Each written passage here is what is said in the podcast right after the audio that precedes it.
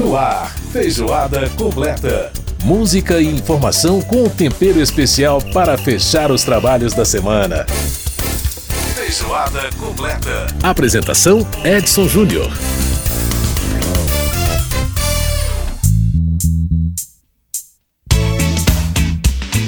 Grande abraço para você que está com a gente pela Rádio Câmara, pela rede legislativa de rádio emissoras parceiras em todo o país. Está no ar mais uma edição do Feijoada Completa, a nossa revista radiofônica, de todas as semanas levando para você muita informação, muita música e muita cultura aqui pela sua Rádio Câmara e também pelas emissoras que estão nos dando o carinho da sua retransmissão. A cidade simplesmente me odeia. Pois é, gente, nessa música que a gente tá ouvindo ao fundo, o pessoal do Skank fala sobre a Avenida do Contorno, né? Ou cita a Avenida do Contorno, que é de fato uma avenida circular que cerca o centro de Belo Horizonte.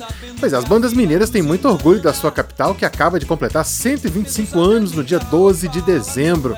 E no último bloco desse nosso Feijoada Completa de hoje, a gente vai saber um pouco mais sobre essa cidade que às vezes parece muito interiorana, mas que também tem áreas de cosmopolita.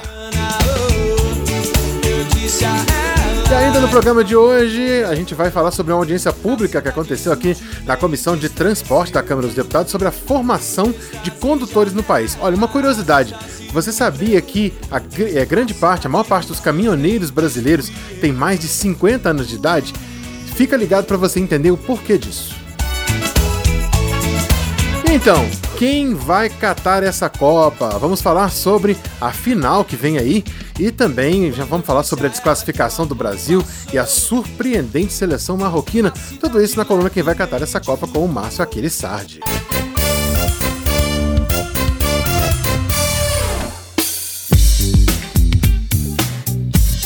Pois é, agora a gente volta lá em 1997 curtindo o som do J Quest, primeiro álbum né, do J Quest, lançado em 1997. E essa música se chama Ônibusfobia, é exatamente isso.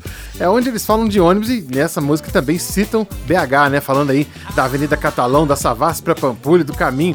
E olha, o caminho da Savassi para Pampulha, para quem não sabe, é longo toda a vida, ainda mais se você for fazer de ônibus, amigo. Né? Ó, o Rogério Flauzino com voz de adolescente aí, ó. Isso aqui tá bom demais. Coisa boa demais. J Quest, mais uma, uma pérola aí de Belo Horizonte, né? Da música de Belo Horizonte. Enfim, muito bacana. Bom, gente, a Secretaria Nacional de Trânsito abriu uma consulta pública exatamente para poder colher sugestões para o texto que vai substituir as atuais resoluções do CONTRAN sobre a formação de condutores. O assunto foi discutido em audiência pública na Comissão de Viação e Transporte da Câmara dos Deputados e a preocupação dos parlamentares é exatamente quanto ao custo da formação de condutores. Gente, R$ 2.500 para poder uma pessoa tirar, por exemplo, uma carteira D ou E nesse país, né? Bom, o deputado Zé Neto, do PT da Bahia, foi quem pediu essa audiência pública e conversa com a gente agora sobre esse assunto. Deputado, um prazer falar com o senhor aí, tudo bem? Prazer é meu, Edson. E aqui o ambiente, a Rádio Câmara, a TV Câmara, a gente tem um prazer imenso de fazer, fazer com vocês esse trabalho, porque eu digo todos os dias, um dos maiores desafios do Brasil é chegar aos seus rincões. Chegar com comunicação, chegar com política pública, chegar com disposição de transformar.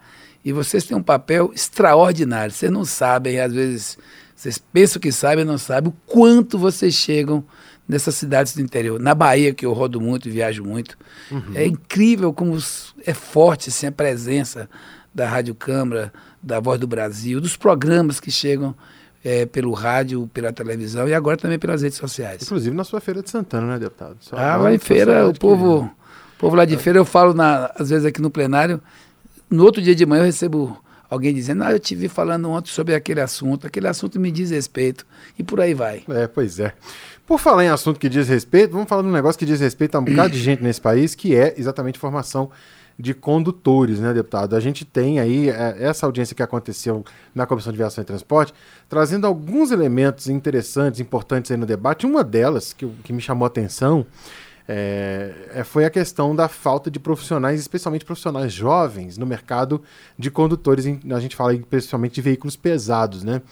É, enfim, vários aspectos a serem discutidos. Como é que o senhor. Primeiro, que, que avaliação o senhor faz dessa audiência, dos debates, da produtividade desses debates?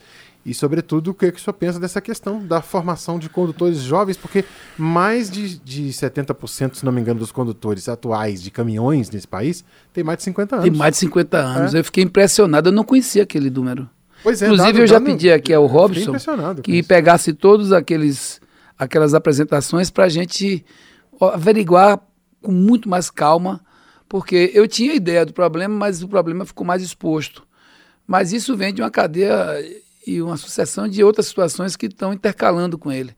Por exemplo, você vê a precariedade da, da, da vida do dia a dia dessas plataformas, que muita gente está ganhando dinheiro, mas fica ali com a carteira B.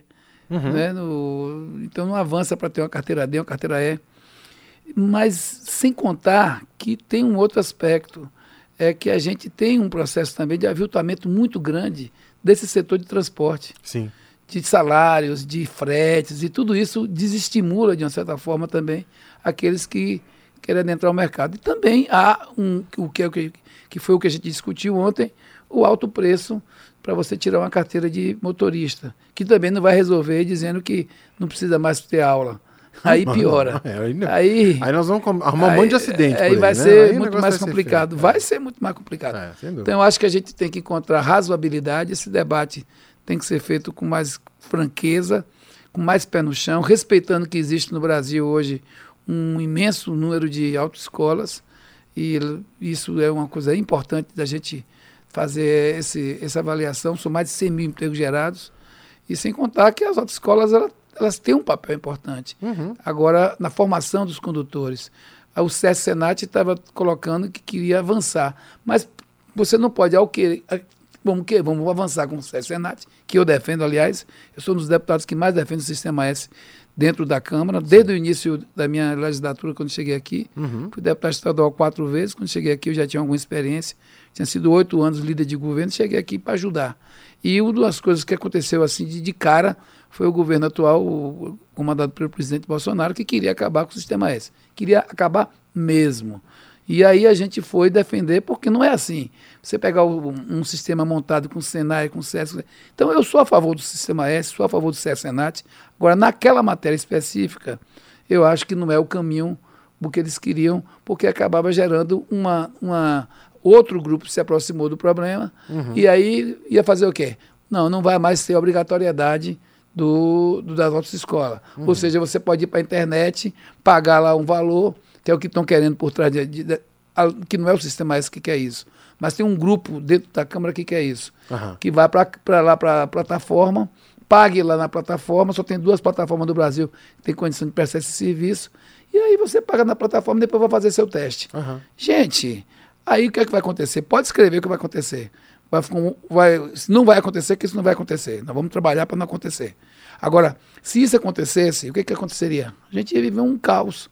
Hoje, no mundo inteiro, a formação de profissionais de trânsito, tanto para serem profissionais como também para serem condutores, a formação de condutores, é algo levado muito a sério. Sim. Aliás, é caríssimo nos Estados Unidos, na Europa, você tomar aula para você se adequar, porque lá as legislações são muito mais complexas, Uhum. a lei é muito mais rigorosa, muitíssimo mais rigorosa do que eu E a acho. fiscalização A também. né? fiscalização é muito mais tecnológica, muito sim. mais rigor- rigorosa, muito mais minuciosa. Foi um debate importante. Eu tenho um relacionamento muito grande com as autoescolas no Brasil inteiro. E ontem a gente fez uma defesa eh, lá na Bahia. A gente tem uma proximidade grande com o Sindalto, que é o sindicato dessas autoescolas, CVCs, né? E a gente está trabalhando para encontrar meios termos. Acho que a gente tem que fortalecer, e isso é para ontem, tem que avançar nisso, as escolas públicas de trânsito tem que viabilizar. Eu defendo, inclusive, que a gente tem. Eu tenho um, um projeto sobre esse assunto, viabilizando para as pessoas mais carentes essa condição. Então é isso que eu estou tentando assim formular para a gente conseguir encontrar uma saída para esse problema, não é, é, tentar desburocratizar, inclusive, as exigências que são muitas para as autoescolas, que acaba ficando caro. Lá na minha, na minha cidade, na Bahia, por exemplo, lá em Feira de Santana, a gente criou um. Eles até chamam de Centrão. Falei, chama outro nome aí, brinco brincando. Mas esse Centrão é o seguinte: eles compartilham salas, compartilham carros, compartilham é, alguns, alguns mecanismos e ferramentas que fica mais barato para eles cobrarem menos lá os condutores, Os condutores. e criam um processo de organização melhor. Pois é, e, e a gente pensar nisso tem que pensar, obviamente, numa, numa, numa formação presencial, né, deputado? Pensar em EAD para formar ensino à distância, para formar condutor é um negócio meio complicado, não? Eu concordo também contigo. Acho que esse não é o caminho. É. A gente não tem como resolver isso. E a gente precisa, inclusive, lá no, no, no nosso estado, na Bahia, tem um projeto de CNH social. Foi o próprio o sindicato deles que apresentou, Sim. o Sindalto. Por que isso? Porque é preciso resolver essa questão de dar passos para a gente diminuir o valor da primeira habilitação, principalmente para as pessoas de baixa renda. Verdade. Isso tem que acontecer, gente. As autoescolas, os CFCs, que a gente chama, elas precisam também de ter melhores condições. Né? A concessão de incentivos fiscais, por exemplo, para essas, pra essas autoescolas, para desonerar esse serviço também de habilitação, isenções de, de algumas tarifas. Agora, o que a gente tem que colocar como parceria. Aham. O Estado sozinho não chega, concorda? Pois é, e aí eu, E eu eles já- sozinhos também acho que não vão dar conta. E entrava na minha pergunta seguinte, que o senhor está comentando, que é exatamente a fonte de recurso, né? Porque para tudo bem, a questão da. é, eu- o senhor colocou aí a questão das autoescolas é, públicas, ou enfim, os centros públicos de formação de condutores, que é uma iniciativa, principalmente para a população de baixa renda, muito, muito importante. E aí, de onde os recursos viriam, deputado? Foi pensado nisso? É isso que tem que sentar para ver, porque uma Aham. parte disso é há um excesso de, de exigências que são exigências que a gente precisa resolvê-las. Algumas são fundamentais, outras algum excesso. Há como facilitar que elas trabalhem como em cooperação, como a gente está colocando, como existe na minha cidade, lá em Feira de Santana, que existe lá um centro onde eles ah, fazem uma cooperação e acabam diminuindo o preço. A gente tem também como viabilizar é, uma, interação e uma integração maior com os Detrans. Por exemplo, na- a gente fez isso lá na Bahia com o que já acontecia antes, lá em, em Santa Catarina. Vou dar um exemplo aqui.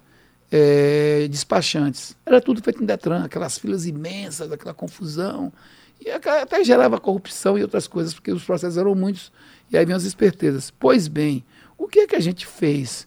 O que é que a gente fez? A gente trabalhou no sentido de resolver como? O, o Detran ele faz uma parceria com o Conselho de Despachantes.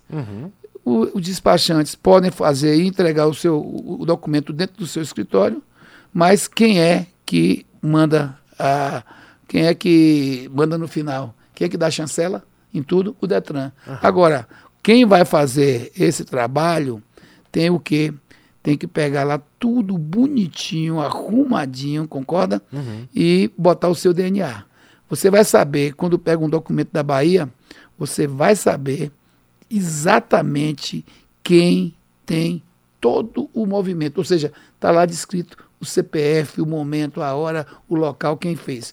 Então, é, esse DNA ajudou a gente a resolver dois problemas: custo, ficou mais barato para eles. Resolveu o problema do Detran, que não tinha condição de dar suporte a tantos municípios, principalmente. E, então a gente tem que resolver isso com parceria e com controle tecnológico e chancela dos Detrans. E o que eu tenho reclamado é que o Conatran e o Senatran, agora mesmo, no apagar das luzes, eles queriam, numa reunião agora, dia 15, gente, para aprovar essas resoluções, que são resoluções que não foram debatidas com a sociedade, compreende? E isso é um uma resolução. Acabar com as autoescolas no Brasil. Está correto isso, Edson? Não está. E você que está me ouvindo sabe. Então tem que resolver o preço. Eu já disse isso, o pessoal das autoescolas sabem. A gente tem que buscar caminhos para resolver preço. Isso eu não tenho nenhuma dúvida. Agora a gente também tem que valorizar o trabalho das autoescolas. Aliás, o Brasil, aliás, eu vejo isso como um, um desafio. A gente tem que levar para a escola essa orientação de trânsito. Ó, eu tenho duas meninas, uma de 17 e uma de, de 12. A de 17 estudou numa escola onde essa questão do trânsito foi mais enfatizada. Aham. E, e elas- depois as duas foram para uma outra escola, que é uma ótima escola. Inclusive, eu vou até te dizer, já coloquei isso para a coordenadora, uma das coordenadoras da escola, para cuidar um pouco mais dessa, dessa, desse assunto. Pois bem, a de 17, quando está no carro, que é a Maria, o que acontece? Maria, quando entra no carro, às vezes eu estou no condomínio, ela diz, ó, fecha aí, a, bota o cinto. A outra não liga muito. Eu que tenho que dizer, ô Lu, que é de 12, bota o cinto. Entendeu? Então essa é a situação. Aham, ou seja, Precisa mais educação de eu, trânsito nas escolas eu também. eu também tive muita, felizmente, muita, muita noção de trânsito na escola que eu estudei e foi muito importante. Eu, sa- eu sabia de cor e salteado sobre mão, contramão, direita, esquerda, né? Tudo isso era muito, muito importante. Então, é sempre é, começando da base e acho que é, realmente é uma coisa é, fundamental para facilitar, inclusive, essa formação pro- no futuro. Os condutores vão ter que ficar um tempão dentro da escola, porque já deveria saber uma série de coisas que são básicas, que todo cidadão, condutor ou não, tem que saber. Né? Então, as Exatamente. questões são importantes. Deputado Zé Neto, do PT da Bahia, conversando com a gente, ele que é um autor do requerimento para a realização dessa audiência pública na Comissão de Viação e Transporte da Câmara, falando aí sobre a formação de condutores. Deputado, quero agradecer muito a sua presença aqui no nosso programa. Obrigado pela entrevista. Um grande abraço Chame para o outras vezes. Gostei muito de você. Prazer enorme. Você é um alto astral. Chega aqui. que figura, viu? Tem que ser, Bacana mano. demais. Um programa chamado Feijoada Completa não pode É. ser baixo astral, né, deputado? Ah, quando eu cheguei aqui, a minha tava ali falando, vem cá, não sei o que, é, é- é pirão de leite é coisa baiana. Ah. Vocês precisam comer uma, uma farofa d'água, Farofa com cebola, tomate maduro e carne sertão. Olha, eu gosto Aí muito vocês vão do ver que tal do- delícia. Eu gosto muito do tal do abará, viu? Ah, é bom também. É bom demais. Foi um prazer estar com vocês, com o seu Maravilha. público. Gente, satisfação imensa falar com vocês. Muito obrigado, deputado. Um grande abraço. Eu que agradeço. Tudo de bom. Tchau, tchau. Sempre. Um trânsito danado na Avenida Catalão. É É isso aí, gente boa. É, pois é, o deputado falando com a gente, né, é, sobre, sobre os condutores. E se você for da Savassi para Pampulha de, de ônibus, realmente você vai gastar uma, uma bela de um tempo, viu? É tempo toda a vida. Ainda mais se a Catalão tiver engarrafada, como ele tá falando aí na música. Muito bem, vamos pro intervalo aqui no Feijoada e a gente volta já já.